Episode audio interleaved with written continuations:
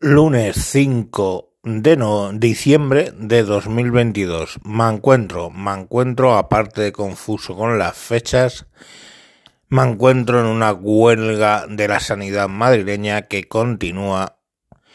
Y bueno, me gustaría comentar un poco. Mm, todas las huelgas eh, basadas en administraciones públicas o todas las huelgas eh, generadas básicamente por los sindicatos de clase, le hace UGT, comisiones, uso, etcétera, suelen estar ideologizadas. Y esta, eh, pues, contra Ayuso no podría ser menos. ¿Qué nos encontramos en esta situación? Pues nos encontramos que eh, los básicamente los sanitarios, o el mejor dicho que los sanitarios, el grupo de sanitarios que mueve al resto, simplemente están haciendo una huelga contra Ayuso, no están haciendo una huelga, eh, digamos, contra, o sea, a favor de la sanidad pública o nada. La sanidad pública no puede estar en mejor situación en en España eh, y sobre todo en Madrid, me refiero. Madrid es la ciudad, o sea, la comunidad autónoma, perdón, que tiene un nivel más pequeño de lista de espera de todas las 17 sanidades reino de Taifa que se han montado. Entonces, eh, vale que se invierte menos, pero es obvio que se invierte mejor.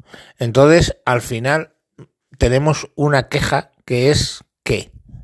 Quejarse contra Ayuso. Quejarse contra Ayuso que ha venido a poner un poco de cabeza en la sanidad eh, madrileña.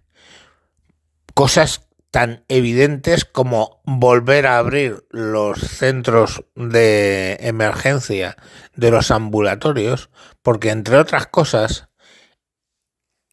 eso quita trabajo en las emergencias de los hospitales para muchas cosas. ¿De acuerdo?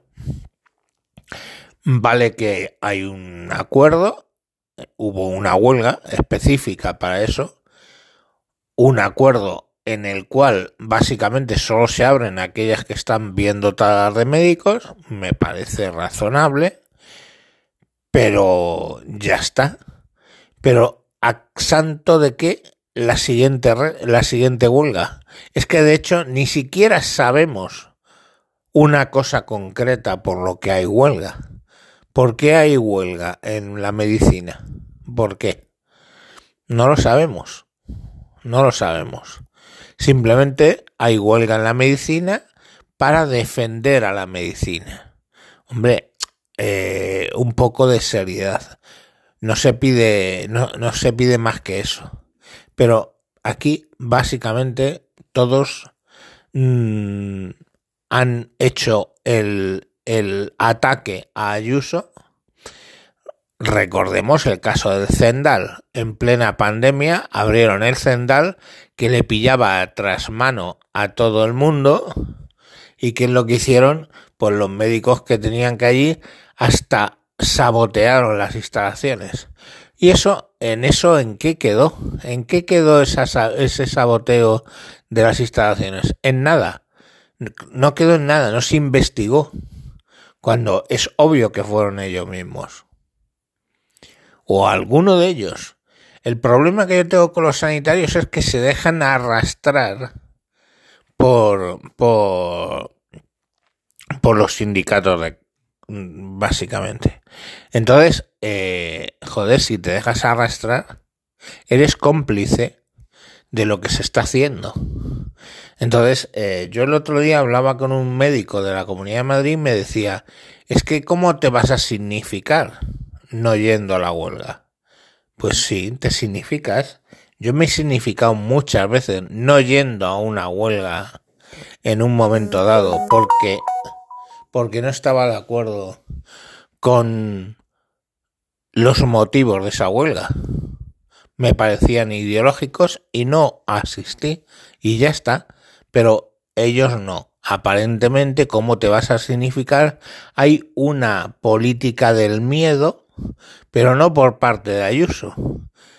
Al contrario, por parte de los sindicatos de asustar a los médicos que incluso sin estar sindicados, básicamente pues defienden unas posturas que no son las, las lógicas. Entonces, bueno, pues estamos así, sin médicos, y lo que deberían tener en cuenta, estos a los que aplaudíamos por las ventanas, deberían tener en cuenta un pequeño detalle, que es que cada vez que hay un médico en huelga, alguien le están atendiendo mal. No hay que estás defendiendo la sanidad pública,